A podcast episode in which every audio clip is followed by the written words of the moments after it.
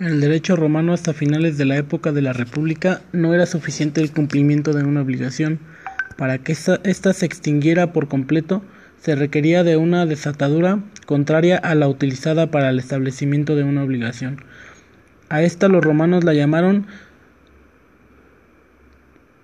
contrarius actus. Después, en tiempos de Cicerón,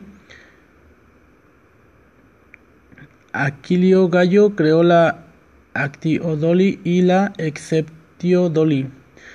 Estos se utilizaban para evitar que los acreedores trataran de aprovecharse de la falta de un actus contrarius para poder obtener una vez más el cumplimiento de una obligación.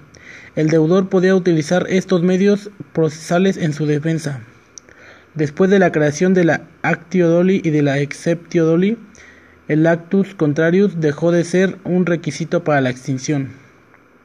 Cuando se extinguió el actus contrarius se, dividió la manera de cumplir una obligación en dos grupos. El primer grupo estaba formado por los modos de extinción ipso iuri. El segundo grupo estaba formado por los modos de extinción exception sop. Dentro de los modos de extinción que operan ipso iuri se encuentran los siguientes.